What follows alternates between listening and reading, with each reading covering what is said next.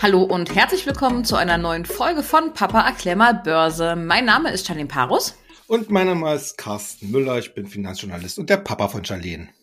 Und war an der Börse jede Woche so viel passiert, treffen wir uns hier regelmäßig, um über die aktuellen Geschehnisse am Markt zu sprechen. Ja, und damit ein erster Blick auf die aktuelle Marktlage. In den letzten Tagen war es an der Börse ja mal wieder nicht so erfreulich. Was war denn diesmal der Auslöser, warum die Aktien so nach unten gegangen sind? Ja, also äh, warum die Aktien so nach unten gegangen hat im Prinzip einen ganz klaren Namen. Der lautet nämlich Jackson Hole. Wird sicherlich mancher fragen, was ist das? Das ist ein ja. ganz idyllisches Städtchen im US-Bundesstaat Wyoming. Und da treffen sich einmal im Jahr die führenden Notenbanker dieser Welt, um sich auszutauschen. Und äh, in den vergangenen Jahrzehnten war das immer mal wieder ein Termin, wo insbesondere der jeweils amtierende Fed-Chef, damals zum Beispiel Alan Greenspan oder sein Nachfolger Ben Bernanke, immer mal wieder wichtige äh, Reden gehalten haben über die Weichenstellung, was die Geldpolitik der US-Notenbank anging. Und so ist es auch diesmal. Äh, diesmal heißt ja der Fed-Chef Jerome Powell. Und die US-Notenbank hat ja in den letzten Monaten eine ganz scharfe Zinswende eingeläutet. Und natürlich schauen die Börsianer jetzt, wie sozusagen das Kaninchen auf die Schlange und rechnen damit, dass Paul auch in Jackson Hole wieder etwas zur weiteren Zinstendenz sagen wird. Äh, die Hoffnung ist natürlich, dass er so ein bisschen abwiegelt und sagt, das Tempo, was die US-Notenbank derzeit angeschlagen hat, passt, um die Inflation zu bekämpfen. Aber man fürchtet natürlich auch, dass er vielleicht ganz andere Töne anschlagen könnte und sagt, äh, vielleicht müssen wir noch ein bisschen härter rangehen. Also ich sag mal so bei der nächsten September-Sitzung vielleicht sogar um einen ganzen Prozentpunkt die Zinsen anheben das ist halt, wie gesagt, diese Unsicherheitslage, die äh, legt sich äh, wie Meter auf die Aktienkurse. Jetzt mhm. hat die äh, Sitzung oder die, die Veranstaltung hat schon gestern Abend angefangen und für den Freitag ist halt die Rede von Paul angekündigt und am Montag spätestens werden wir dann alle ein bisschen schlauer sein und ich glaube, dann werden sich auch die Börsianer wieder ein bisschen beruhigen beziehungsweise haben dann ein bisschen mehr Klarheit und können dann neu disponieren. Gibt es denn Möglichkeiten, geldpolitische Schritte im Vorfeld wirklich zuverlässig zu prognostizieren oder ähm, ja, nach welchen Kriterien entscheiden denn hier die Notenbanker? Ja, das ist natürlich so eine ganz äh, wesentliche Grundsatzfrage und keine Notenbank ist wie die andere. Jede hat äh, eine unterschiedliche, eine andere Agenda, nach der sie ihre geldpolitischen äh, Maßnahmen ausrichtet. Äh, natürlich die US-Notenbank als führende äh, Bank äh, dieser Art in der Welt hat äh, ein ganz klares ähm, ja, Aufgaben Bündel, wenn man so sagen will. Einerseits natürlich die Geldwertstabilität, also sprich die Inflation im Schach zu halten. Andererseits, und damit äh, ist sie so ein bisschen auch Ausnahme gegenüber vielen anderen Notenbanken, auch durchaus die Wirtschaft entsprechend anzukurbeln beziehungsweise wenn die Wirtschaft heiß läuft, äh, sie auch mal ein bisschen zu dämpfen. Das ist mhm. äh, bei anderen Notenbanken nicht so der Fall. Die EZB, äh, wir erinnern uns, äh, als sie ins Leben gerufen worden ist, hatte sie eigentlich als einzige, mehr oder weniger einzige Aufgabe auf den Weg bekommen, dass sie halt sich um die Geldwertstabilität des Euro zu kümmern hat. Naja, davon ist sie ja inzwischen meilenweit entfernt. Und wir haben es ja in den letzten Jahren, spätestens seit Beginn der Euro-Krise bzw. der äh, europäischen Schuldenkrise gesehen, dass sich das Aufgabenportfolio der EZB massiv ausgeweitet hat und wir uns hier mehr oder weniger schon auf dem Weg befinden, dass die Europäische Zentralbank weniger an die äh, Geldwertstabilität denkt, sondern eher daran, dass die ganzen klammen äh, Euro-Mitglieder halt weiterhin zahlungsfähig bleiben. Andere Banken ordnen sich da in der Hinsicht so ein bisschen immer mit einem Mang ein. Also wichtiges Kriterium ist letzten Endes immer die Fragestellung äh, nach der Geldwertstabilität, nach der Inflationsbekämpfung. Äh, viele Notenbanken haben hier auch als äh, Nebenschauplätze zum Beispiel die Frage, wie sieht denn der jeweilige Arbeitsmarkt aus? Der Arbeitsmarkt spielt ja gerade auch in der Preisgestaltung und in der ähm, Wirtschaftswachstum eine ganz wichtige Rolle. Also da haben die Notenbanker oft, oft eben auch die Möglichkeit, hier an gewissen Stellschrauben zu drehen, um entweder den Arbeitsmarkt zu dämpfen oder ihn zu befördern. Äh, das ist, wie gesagt, ähm, von der, vom Grund auf eher so eine politische Entscheidung. Ähm, aber die meisten orientieren sich halt, wie gesagt, an solchen Indikatoren wie Inflation, äh, Arbeitsmarkt, und letzten Endes auch Wirtschaftswachstum, beziehungsweise da gibt es ja auch einen ganzen anderen Strauß von konjunkturellen Werten, wie zum Beispiel die sogenannten Einkaufsmanager-Indizes, die äh, ja letzten Endes signalisieren, wie aktiv die jeweilige Wirtschaft ist. Und dafür gibt's ja auch mhm. dann entsprechende Indizes, die halt so eine Boom-Bust-Linie haben. Also äh, bei den meisten Indizes sind es halt die, die Zahl 50, wo man sagt, okay, über 50 in diesem jeweiligen Index ähm, ist die Wirtschaft auf Expansion ausgerichtet, unter 50 halt auf äh, ja, rezessive beziehungsweise kontraktive Entwicklung, dass sie halt äh, an, an Wachstumstempo verliert. Und äh, das ist eigentlich so ein ganzer Strauß, mit dem die Notenbanker immer zu tun haben mhm. und sich äh, danach orientieren. Äh, wichtig letzten Endes, muss man einfach so sagen, äh, auch als, wenn ich das so ausdrücken kann, als Leitkuh bei den internationalen Notenbanker, die US-Notenbank FED, die da ist halt wirklich wichtig äh, Inflation, Wirtschaftswachstum und Arbeitsmarkt. Mhm. Wir haben natürlich heute auch noch weitere Themen mitgebracht, abgesehen von der aktuellen Marktlage. Ähm, in unserem Podcast wird es heute darum gehen, ähm, dass der Coronavirus zurück ist. Aber wir haben auch das Thema rund um den Uran mitgebracht und ein paar Einzelwerte wie zum Beispiel Fresenius und Siemens Energy. Ähm, schlage ich vor, starten wir gleich mal mit dem ersten Thema und zwar mit den Corona-Impfstoffen. Da hat das ganze Thema nämlich in den letzten Tagen wieder einiges an Dynamik gewonnen und zwar haben die zwei größten Hersteller Moderna und BioNTech ähm, ja zwei nachgebesserte Impfstoffe jetzt rausgegeben, mit denen sie ja gleich zwei Corona-Varianten adressieren möchten, ähm, beziehungsweise nicht rausgegeben, sondern zur Zulassung beantragt. Ähm, kann das denn jetzt den Aktien helfen?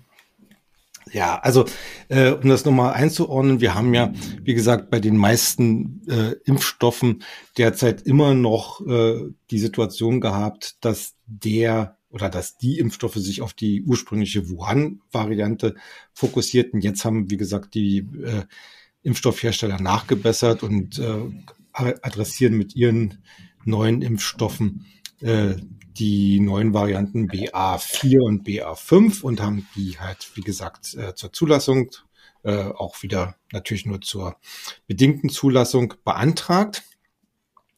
Äh, spannend wird der ganze, das ganze Thema vor allen Dingen aber dadurch, dass die Unternehmen, die Pharmaunternehmen, die bislang komplett eigentlich aus dem Marktgeschehen oder aus dem Marktfokus gefallen sind, plötzlich eine Kampfansage machen.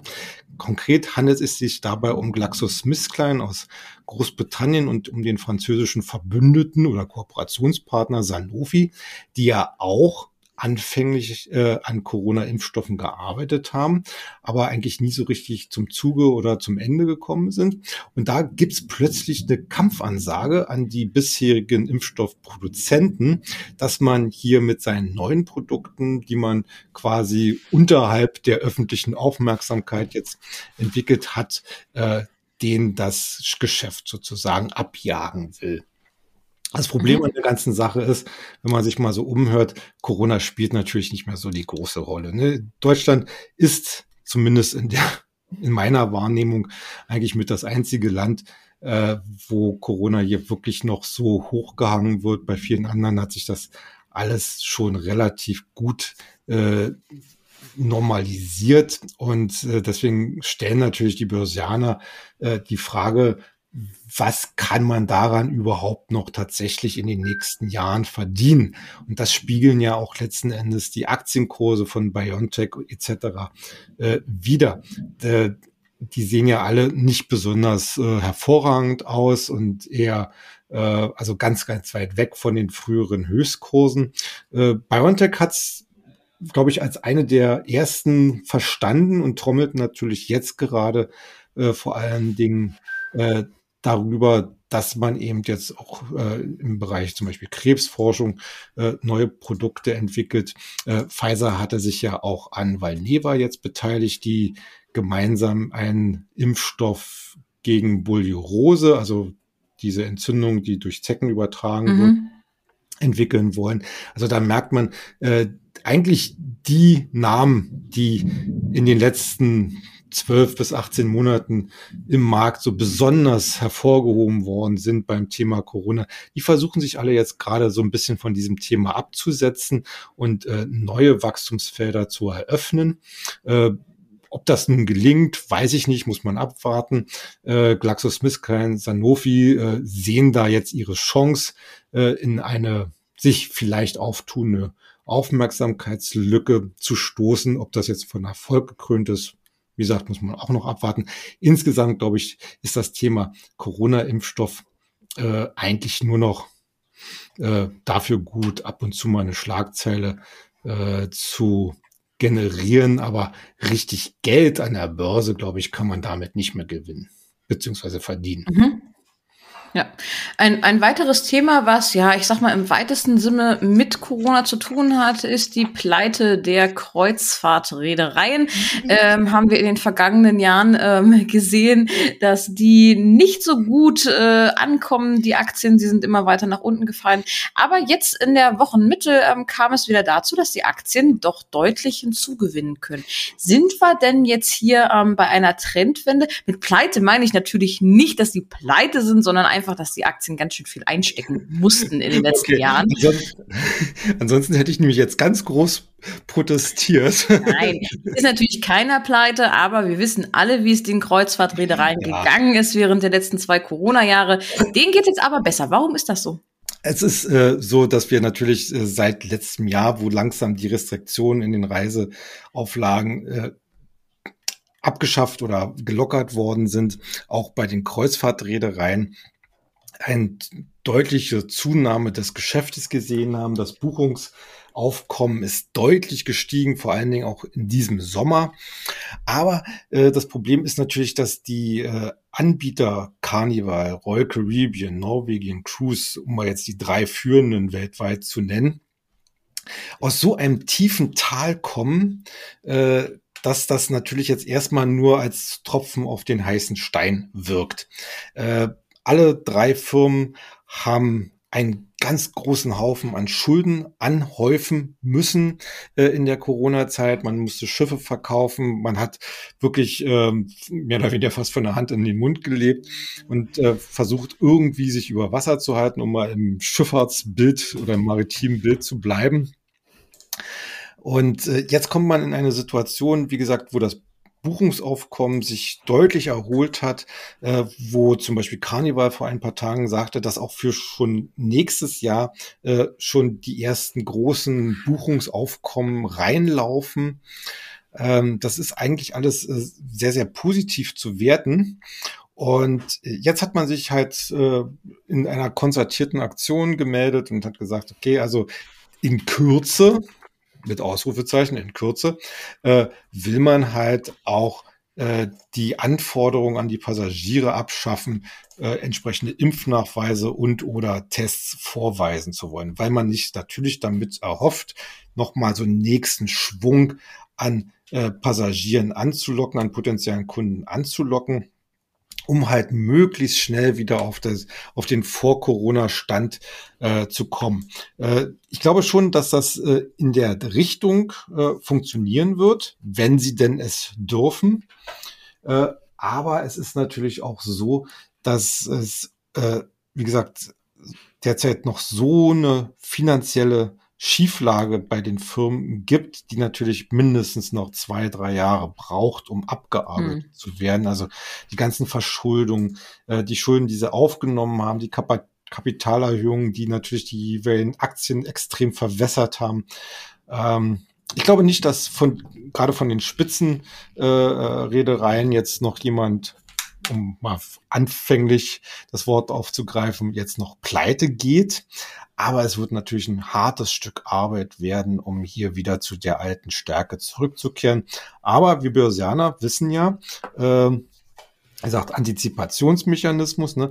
wenn das in die richtige Richtung geht, wenn das international sich durchsetzt, dass äh, die Kreuzfahrten wieder an Popularität und an Breite gewinnen können. Wir haben auch immer noch dieses große Fragezeichen China. Chinesische Touristen waren früher ein ganz, ganz großer äh, Anteil an, an Kreuzfahrtkunden. Aber wenn das alles in die richtige Richtung geht, dann haben wir natürlich auch bei den Aktien wieder große Chancen auf ein Comeback. Aber vorgreifen, dem muss man jetzt erstmal auch noch nicht. Mhm.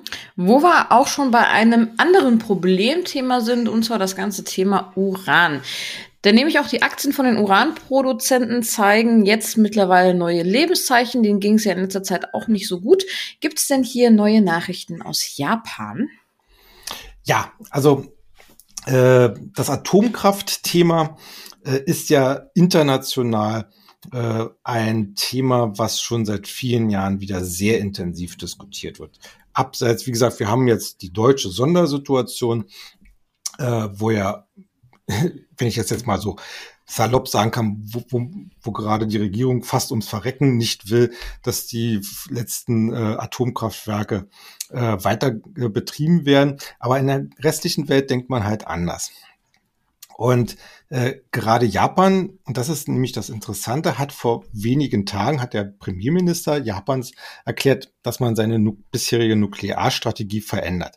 Das heißt, man will äh, die Kraftwerke oder zumindest ein Großteil der Kraftwerke, die man 2011 nach der Fukushima-Katastrophe abgeschaltet hat, will man wieder in Betrieb nehmen. Man überlegt, ob man neue Kraftwerke baut, natürlich nach den neuesten Technologien und mhm. man äh, überlegt auch, ob man bestehende Kraftwerke in den Laufzeiten verändert.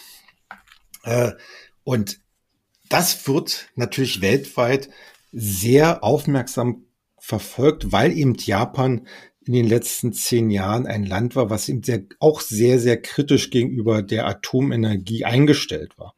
Äh, um mal jetzt mal so ein bisschen den Status quo abzustecken, wir haben weltweit, also die Zahlen per Ende 2021, äh, hatten wir knapp äh, 440 äh, aktive Atomreaktoren weltweit.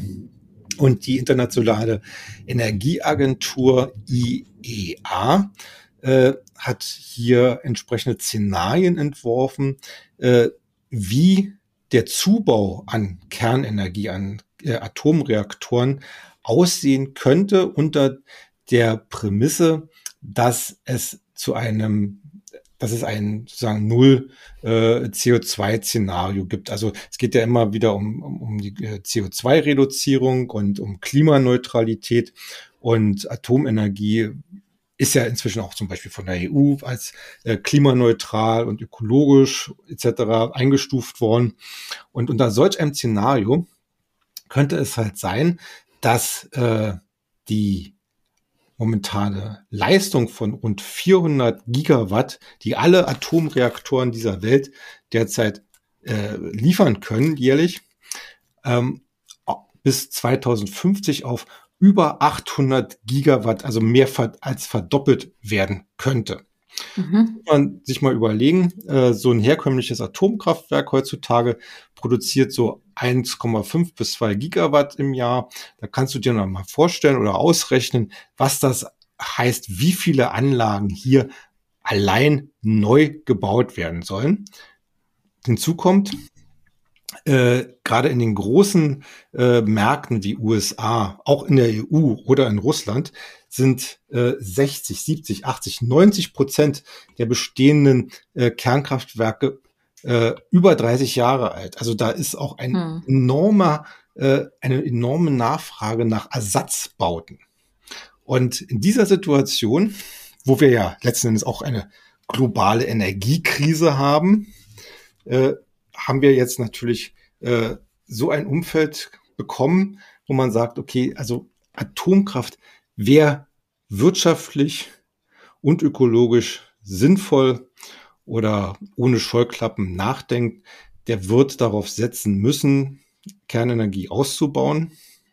Das eröffnet natürlich äh, gerade für die äh, äh Uranlieferanten äh, enorme Wachstumschancen, also auch für die Anlagenbauer, also die Atomkraftwerke zum Beispiel bauen oder ausstatten oder in irgendeiner Art und Weise dort Dienstleistungen ausführen, aber natürlich in erster Linie für die Uranproduzenten wie die kanadische Cameco äh, als bei der auf der Dienstleisterseite äh, sticht vor allen Dingen die amerikanische BWX hervor.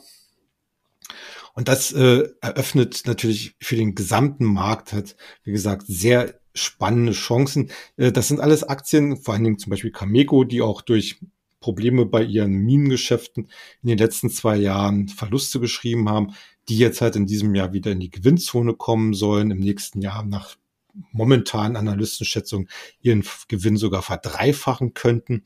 Also äh, das sollte man sich eigentlich als Anleger, der jetzt da vielleicht äh, keine Ressentiments gegen Kernenergie hat, auf jeden Fall mal anschauen. Schauen wir doch mal an dieser Stelle auf ein paar Einzelwerte. Ähm, da sorgte ja beispielsweise in Deutschland in den vergangenen Tagen der Gesundheitskonzern Fresenius für Schlagzeilen. Hier wird es nämlich einen Wechsel des Chefposten geben. Warum ist dieser Wechsel denn jetzt so wichtig? Ja, also erstmal kann man ja natürlich sehr überraschend. Also bisher äh, war äh, Vorstandschef Stefan Sturm bei Fresenius am Ruder. Äh, vor ein paar Tagen dann halt, wie gesagt, die überraschende Mitteilung, dass er zum Ende September seinen Posten räumt und Nachfolger wird Michael Senn. Das ist ein ehemaliger Siemens-Mann, der aber in den, zuletzt als Vorstandschef der Fresenius-Sparte Kabi äh, fungierte. Die beschäftigen sich mit Infusionstherapien. Warum ist das jetzt nun so interessant? Äh, Aufsichtsrat und Investoren haben und Investoren haben halt bei Sturm so ein bisschen die Geduld verloren, weil er es einfach nicht schnell genug oder nicht äh, detailliert genug äh, schaffte, Fresenius in einem doch sehr herausfordernden Umfeld neu auszurichten. Äh, mhm. Das sieht man eigentlich letzten Endes vor allen Dingen natürlich wie in einem Brennglas am Kapitalmarkt. Seit 2017 hat die Aktie von Fresenius mehr als zwei Drittel ihres Wertes verloren. Und äh, wenn man sich so mal anguckt, also von Quartal zu Quartal, äh, eine Gewinnwarnung jagte die andere. Dabei lag die ganze Zeit mehr oder weniger auf dem Tisch eigentlich so die, die größte Option, nämlich das gesamte Beteiligungsportfolio neu zu klassifizieren und zu ordnen. Äh, das wichtigste Asset momentan bei Fresenius ist die Beteiligung von rund 32 Prozent an der Dialysetochter Fresenius Medical Care. Da war schon mhm. lange in Diskussion, ob man diesen Anteil nicht versilbern könnte. Ist nichts geschehen. Äh, jetzt unter dem neuen Chef äh, könnte es dazu kommen dass die verkauft wird, weil es gibt nicht wirkliche, wirkliche Synergien. Und das Geld, was man da vielleicht heben könnte, äh, wäre sicherlich ganz interessant, um einfach auch selber strategisch sich neu auszurichten. Dann sind noch die drei Töchter, Kavi habe ich schon genannt. Dann gibt es noch Fresenius Helios, das ist ein Krankenhausbetreiber, vielleicht hat auch schon der eine oder andere davon gehört. Und dann noch äh, Vamed, die machen Dienstleistungen für Krankenhäuser. Da ist auch schon ewige Zeiten im Gespräch, ob es denn nicht dort Spin-offs geben könnte, äh, dass sich also sozusagen, dass man Anteile verkauft, äh, andere Investoren reinbekommt, äh, dadurch ent, äh, ent, entsprechend hier äh, neue Wachstumsimpulse generieren kann.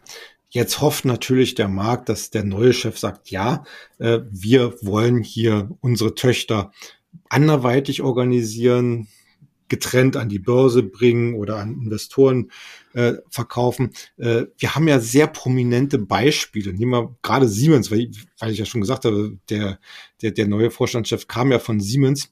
Siemens hat das richtig klug gemacht. Jetzt gibt's äh, Siemens Energy, es gibt äh, Siemens Healthineers. Äh, also diese Konglomerat Konglomeratsstrukturen, die früher mal funktionierten, äh, die werden nach und nach aufgelöst. Und es gibt ja ganz viele Firmen, die das ja ähnlich gemacht haben. ThyssenKrupp in Amerika hat äh, General Electric angekündigt, dass man sich auf splitten will, Johnson Johnson. Und in, je, in allen Fällen hat das der Markt äh, letzten Endes immer wieder positiv honoriert, getreu der Devise, äh, die Summe der Einzelteile ist mehr wert als das vorangegangene Ganze. Und darauf setzen natürlich jetzt auch die Börsianer. Und mhm. ich würde jetzt der Sache nicht vorgreifen, weil, wie gesagt, äh, der, der neue Chef wird erst ab Oktober im Amt sein. Der muss natürlich dann auch erstmal seine Strategie dem Markt tatsächlich vorstellen, ob das denn auch wirklich das ist, was sich der Markt, Markt erhofft. Aber Fresenius könnte in der Hinsicht eine ganz, ganz spannende Turnaround-Story werden. Mhm.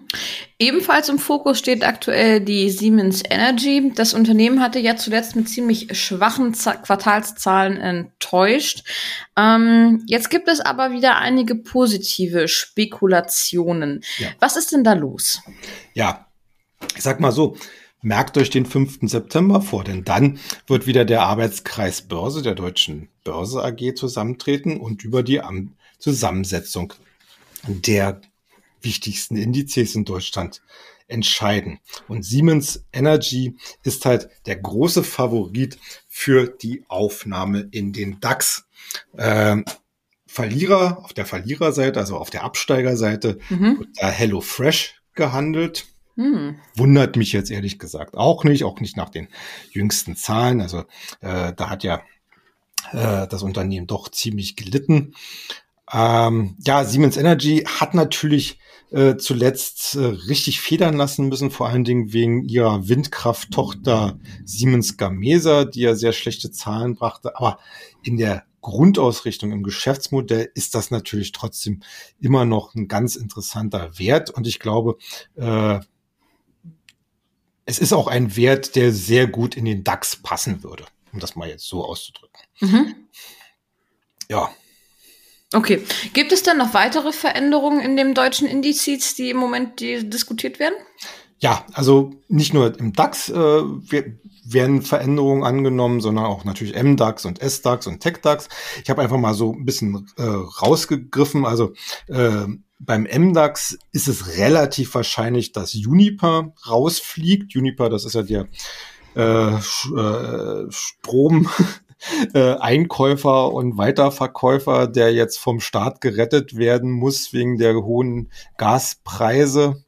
Mhm. Äh, und weswegen wir ja angeblich diese Gasumlage zahlen müssen, äh, der natürlich auch sehr viel an Wert an der Börse verloren hat. Außerdem als, werden als Ab, wird als Absteiger gehandelt äh, der Wohnimmobilien äh, Anbieter äh, Grand City Properties. Das wundert allerdings auch nicht, weil diese nämlich im letzten Jahr von Around Town äh, übernommen worden, eigentlich ein Gewerbeimmobilienspezialist, vielleicht dem einen oder anderen ja auch bekannt, war früher ja Hauptsponsor bei Union Berlin. Mhm. Ähm, und äh, aber wie gesagt, Aroundtown hat sich mit über 50 Prozent an Grand City äh, beteiligt letzt, letztes Jahr. Und äh, so ein Wert hat natürlich dann in so einem großen, doch eigentlich schon noch großen Index wie MDAX dann nichts mehr zu suchen. Als Aufsteiger könnten dann halt äh, unter anderem Hochtief und Adtran Holdings äh, fungieren. Kommen wir zum SDAX. Äh, da wird auf der Absteigerseite äh, letzten Endes auch äh, vor allen Dingen äh, About You gehandelt. Das ist ja auch dieser, dieser äh, E-Commerce-Händler, Modehändler, der auch äh, zunehmend äh, äh, darunter gelitten hat, dass der extra Boom aus der Corona-Krise halt nicht weiter fortgeführt werden konnte. Äh, ansonsten möglicherweise die Arealbank, die ja auch äh, zum Teil oder zumindest einen neuen Großaktionär, Mehrheitsaktionär bekommen hat. Aufsteiger im S-DAX könnten unter anderem Crop Energies sein. Äh, kennt man vielleicht auch, ist ja die ja eigentlich wichtigste Tochter von Südzucker. Äh, und die machen halt Bioethanol und verdienen sich momentan wirklich dumm und dämlich mehr oder weniger. Mhm. Äh, ein bisschen überraschend ist, äh, dass womöglich auch Nordex in den S-DAX kommt. Nordex ist ja auch Windturbinenhersteller, hatte zuletzt so seine Wachstumsprobleme, aber bleibt halt noch immer optimistisch, seine Jahresziele zu erreichen. Muss man sich halt anschauen. Ähm, beim S-DAX ist es ja eh so, also DAX und MDAX, da sind ja schon die institutionellen Anleger eher die aktiveren. Bei SDAX und TechDAX sind es dann doch mehr so die Privatanleger. Da muss man einfach mal gucken, äh, wie das dann äh, in der weiteren Zeit läuft. Ja, und äh, TechDAX, nur das mal sozusagen zur Vervollständigung, das ist ja äh, ein Index, der sich so ein bisschen ja auch aus den anderen Indizes mit speist. Da könnte halt Nordex mit neu reinkommen und verlassen könnte beispielsweise eins und eins der Telekom-Anbieter diesen Index. Aber ich glaube kaum, dass das äh, bei, also im Bereich von, von SDAX und TechDAX jetzt so größere Turbulenzen für die jeweiligen Kurse bedeuten würde. Ja, wenn man das Ganze sich jetzt mal so anschaut, haben wir ja die Berichtssaison, ja, ich würde mal sagen, größtenteils hinter uns gelassen. Jetzt ähm, steuern ja fast schon wieder in die nächste mhm. ähm, zu. Ähm, auf der anderen Seite haben wir aktuell noch die große Frage nach den Leitzinserhöhungen. Da ja. passiert irgendwie nicht so wirklich viel, aber man weiß auch nicht so ganz, wie es weitergeht. Was rätst du denn im Moment den Anlegern? Wie soll man sich denn jetzt in dieser unsicheren Situation verhalten? Ja, also wir kommen ja aus einer Situation, wo wir erstmal eine wirklich umfassende Korrektur, ja geradezu einen Bärenmarkt bisher gehabt haben. Äh, wir hatten kurzfristig so eine sogenannte Bärenmarkt-Rallye, äh, also wo sich die, die, die Aktien wieder nach oben orientiert haben. Jetzt äh, wird da wieder ordentlich Geld vom Tisch genommen. Also es bleibt unterm Strich sehr, sehr volatil. Aber, und das ist jetzt meine persönliche Überzeugung, ich glaube schon, dass die Märkte insgesamt ihre Tiefs gesehen haben. Was natürlich nicht einschließt, dass man jetzt blind wieder losgehen könnte und, und kaufen sollte, äh, sondern man muss halt Augenmaß bedenken. Ähm, generell ist es, glaube ich, in der jetzigen Situation nicht verkehrt, weiterhin eine hohe Liquiditätsquote äh, zu halten. Äh, das ist natürlich immer so ein bisschen abhängig, wie viel Liquidität man überhaupt hat. Äh, ich würde mal sagen, immer so zwischen 50 bis 70 Prozent in der jetzigen Situation scheinen erstmal noch nicht verkehrt zu sein. Beziehungsweise, wenn man natürlich schon tief drin ist, äh, vielleicht, äh, da muss man dann halt erstmal noch weiter abwarten. Äh, was wir zum Beispiel jetzt im Future Money machen in unserem Börsenbrief, ist, äh, dass wir jetzt nach und nach natürlich durchgehen, vor allen Dingen auch aus technischer Sicht, äh, dass wir die Aktien mal anschauen, wo ist denn die Markttechnik, die Charttechnik inzwischen äh, deutlich klarer geworden. Wo sind also Bodenbildungen abgeschlossen worden? Äh, wo sind womöglich auch schon wichtige Widerstände? Stichwort 100-Tage-Linie, 200-Tage-Linie, vielleicht sogar äh, wieder durchbrochen worden. Und wo man dann einfach sagt, okay, da probiere ich einfach mal äh, nachzukaufen oder, oder äh, vielleicht eine erste kleinere Position einzunehmen, mit gestaffelten äh, Käufen zu agieren. Äh, das alles unter dem, dem Aspekt, wie gesagt, jetzt nicht in die Vollen zu gehen, sondern eben sich langsam äh, eben auch aus dieser technischen Talsohle herauszutasten. Äh, was was das Umfeld angeht, äh, das hatten wir ja auch letztes Mal schon besprochen, äh, die Ukraine, der Ukraine-Krieg äh, spielt, glaube ich, für die Börse erstmal jetzt keine Rolle mehr. Ähm, das Thema China, Taiwan hat sich ja binnen einer Woche ja auch schon wieder äh, extrem beruhigt. Zumindest habe ich jetzt da nichts gelesen oder gehört, wo man jetzt davon ausgeht, dass das jetzt zum Dauerbrenner wird für die Börse. Es sei denn, da gibt's wieder eine große Eskalation. Äh, ja, Zinsen, das ist natürlich immer so das große Problem, aber äh, es kann ja eigentlich keine Überraschung sein, dass angesichts der immer noch hohen Inflationsraten äh, die entsprechenden Notenbanken, insbesondere die FED, äh, erstmal weitere Zinserhöhungen vornehmen wird. Ich glaube, sie wird jetzt im September und im Oktober jeweils nochmal 75 Basispunkte erhöhen. Vielleicht dann im Dezember nur nochmal 50 Basispunkte. Äh, kommt, wie gesagt, aus meiner Sicht darauf an, ob die Kernrate der Inflation äh, sich äh, äh entsprechend rückläufig äh, verhält oder nicht. Und äh, dass sie dann halt im nächsten Jahr darauf äh, sich wieder mehr fokussiert, was denn das Wirtschaftswachstum in den USA angeht. Das hatten wir ja eingangs hier auch äh, diskutiert, dass das für, für die amerikanische Notenbank ein wichtiger Indikator ist. Und äh, also in der Hinsicht ganz generell, wie gesagt, noch Zurückhaltung üben, äh, Absicherungen nie vergessen, aber so nach und nach eben das eigene Portfolio durchgehen und mal gucken, äh, wo es denn erstmal äh, entsprechend sauberere Charttechniken gibt, um vielleicht das eine oder andere nachzukaufen. Und ansonsten äh, auch bei nicht vorhandenen Positionen mal so nach und nach, je nach äh, eigenem Gusto eben zu gucken, wo man vielleicht jetzt schon mal eine kleine Position einnehmen kann. Mhm.